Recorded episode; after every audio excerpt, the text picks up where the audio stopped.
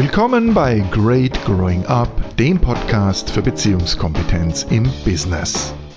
Heute geht es um die Art und Weise, wie Menschen sich in Great Growing Up Trainings von alten Verhaltensmustern verabschieden und sich auf ganz neue Gestaltungsmöglichkeiten einlassen. Am einfachsten geht das mit einer durch und durch unbeliebten Methode. Rollenspiele. Unbeliebt? Aber effektiv. Kaum jemand mag Rollenspiele, außer vielleicht Trainer und Seminarleiter, die sie anleiten, aber nur ganz selten selbst mitspielen, könnte man einwenden. Wie dem auch sei, Rollenspiele gelten vielen als albern und unrealistisch. Vielen Menschen sind sie ganz und gar nicht behaglich und viele haben Angst, sich zu blamieren, wenn sie sich auf ein Rollenspiel einlassen. Tatsache ist aber, dass Rollenspiele eine sehr effektive Lernmethode sind. Das hat damit zu tun, dass unser Gehirn zwar hoch entwickelt ist, sich aber immer noch schwer damit tut, zwischen Fiktion und Realität zu unterscheiden. Doch dazu später mehr. Ich nutze Rollenspiele in meinen Trainings sehr gerne und habe viele, viele Teilnehmer erlebt, die sich zwar zunächst geziert, sich dann aber völlig neue Gestaltungsmöglichkeiten für ihr persönliches Handeln erschaffen haben. Ein Beispiel aus der Praxis. Stefan ist Polier auf dem Bau. Er führt eine kleine Kolonne und kommt mit seinen Männern ganz gut klar. Der Umgangston ist wie in der Branche üblich rau, aber herzlich. Man kennt sich gut und jeder weiß um die Eigenarten des anderen. Nur mit Paul kommt Stefan einfach nicht klar. Stefan ist Teilnehmer des Great Growing Up Kommunikationstrainings für Poliere und schildert sein Problem in der Gruppe. Paul bringt ihn regelmäßig auf die Palme, sagt Stefan. Er ist notorisch unpünktlich und räumt sein Werkzeug so gut wie nie auf. Natürlich habe er ihm schon mehrmals gesagt, was er von ihm erwarte, beteuert Stefan, aber immer ohne Erfolg. Stefan hat einen Schlamper in seiner Kolonne und weiß nicht mehr weiter. Ich frage Stefan, ob er mutig genug sei für ein Experiment. Er zögert.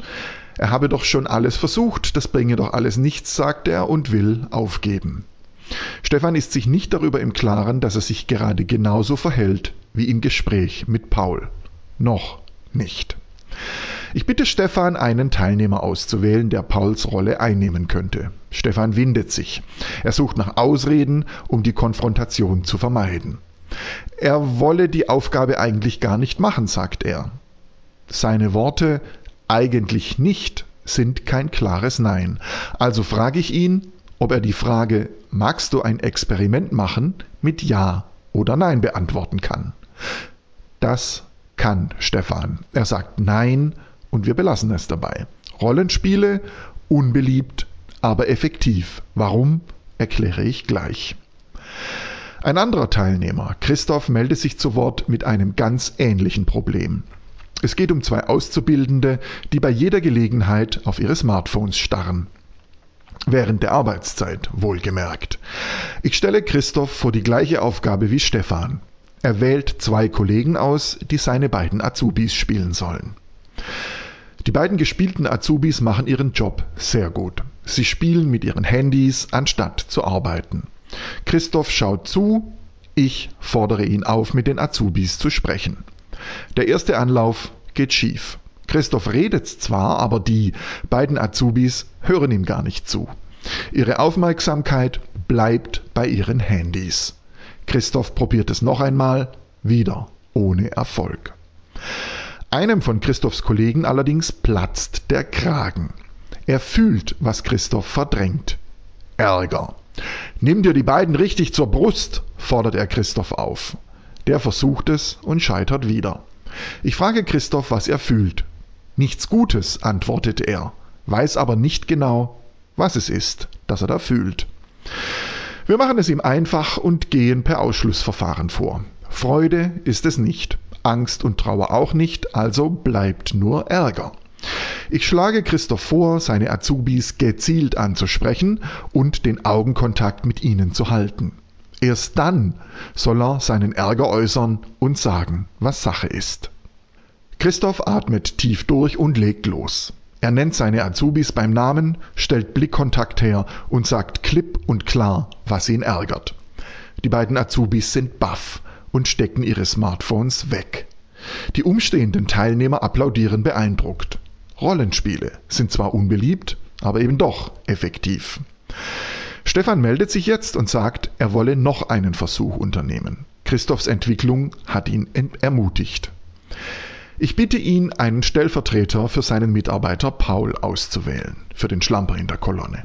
Aber Stefan kann sich partout nicht entscheiden. Es wird Zeit für einen Umweg. Ich bitte Stefan, stattdessen einen Menschen im Raum auszuwählen, der auf ihn in irgendeiner Form bedrohlich wirkt.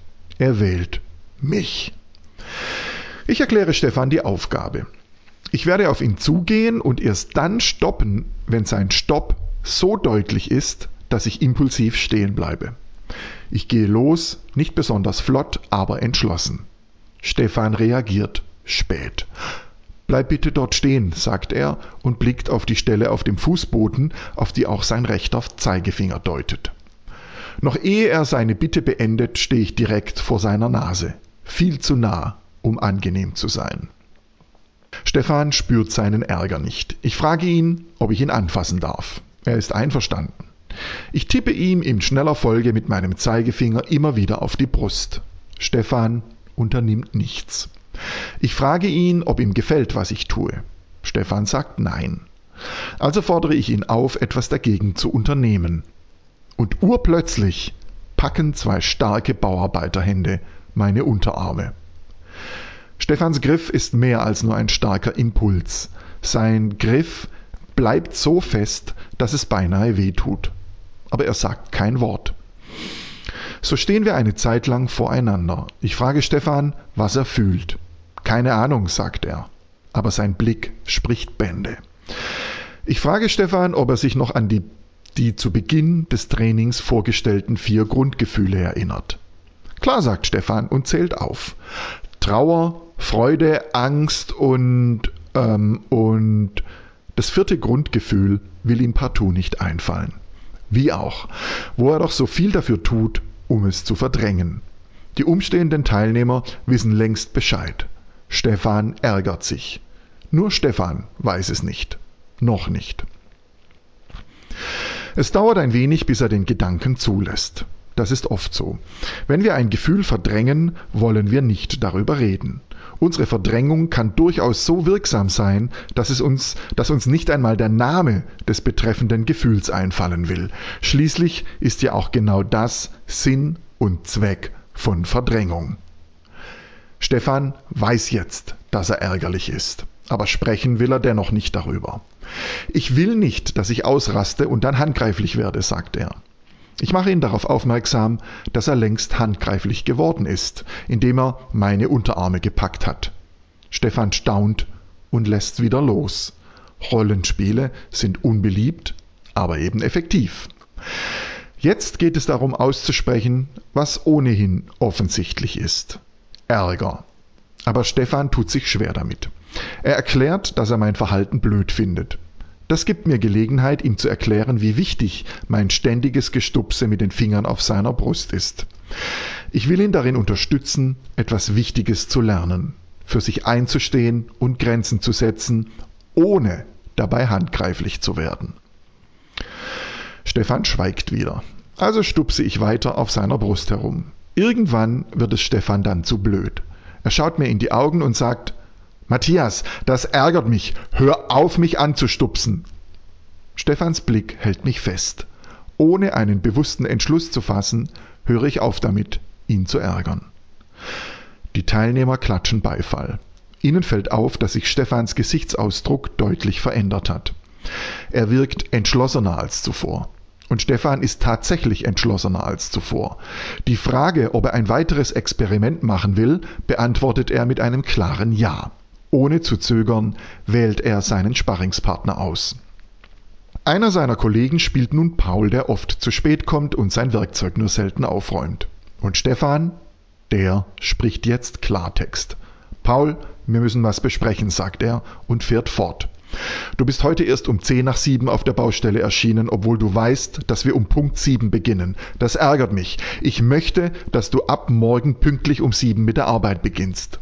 Und du machst erst Feierabend, wenn all dein Werkzeug aufgeräumt ist. Hab ich mich klar ausgedrückt? Hat er. Der gespielte Paul ist baff und sagt, ja, Chef, mehr nicht. Jetzt kann man einwenden, dass so ein Rollenspiel ja nicht die Realität ist. Tatsächlich höre ich diesen Einwand oft von Menschen, die sich partout nicht auf ein Rollenspiel einlassen wollen. Tun sie es aber doch, geht es ihnen wie Stefan. Der Polier hat sich auf eine völlig neue Art erlebt. Klar und entschlossen. Wie kam es dazu? Rollenspiele sind, wie gesagt, nicht sehr beliebt. Viele Menschen halten sie für albern oder unrealistisch oder beides. Ich glaube dennoch an ihren Nutzen. Ich schätze, das liegt daran, dass unser Gehirn nicht zwischen Fiktion und Realität unterscheidet. Unser Bewusstsein kann das, unser Gehirn nicht. Anders wäre kaum zu erklären, warum wir einen Film spannend finden, so spannend, dass wir mitfiebern, oder einen Albtraum so schrecklich finden, dass wir nass geschwitzt aufwachen. Beides ist nicht real. Bei einem Rollenspiel geschieht im Prinzip das Gleiche. Wir erleben eine vertraute Situation und unser Gehirn sowie unser Körper reagieren darauf so, als wäre das Rollenspiel Realität. Wir sind zwar wach und bei Bewusstsein, aber das Repertoire unserer Verhaltensmuster bleibt dasselbe. Was mir daran besonders gefällt, ist, dass das auch in umgekehrter Reihenfolge funktioniert. Immer wenn Teilnehmer einwenden, dass sie ihre neue Verhaltensweise im Rollenspiel nur spielen, ermuntere ich sie, genau das zu tun. Dann spiel sie eben. Für das Gehirn macht das keinen Unterschied, denn der Teilnehmer erlebt sich auf eine neue Art und macht damit kognitiv wie emotional eine neue, wichtige Erfahrung. Der Vorteil vom Rollenspiel liegt klar auf der Hand. Die Rückmeldungen der Beobachter liefern uns neue Gestaltungsmöglichkeiten. Das ist ein Gewinn, für den es sich lohnt, das Risiko peinlichen Scheiterns auf sich zu nehmen. Und ich habe noch nie erlebt, dass sich irgendjemand in einem Rollenspiel blamiert hätte. Das Schöne an diesem Setting ist, man kann nichts falsch machen, nur gewinnen. Ich kenne unzählige Teilnehmer, die mir nach dem Training mitgeteilt haben, dass sie jetzt in der Lage sind, Klartext zu reden und Grenzen zu setzen. Keiner tanzt ihnen mehr auf der Nase herum. Und das ohne handgreiflich werden zu müssen oder auszurasten. Wer Klartext spricht und Grenzen setzt, hat keinen Grund auszurasten. Unternehmen wollen wachsen, Menschen auch. Das war's für diese Episode. Vielen Dank fürs Zuhören. Ein Transkript gibt's wie immer auf meiner Website www.greatgrowingup.com. Machen Sie's gut, Ihr Matthias Stoller.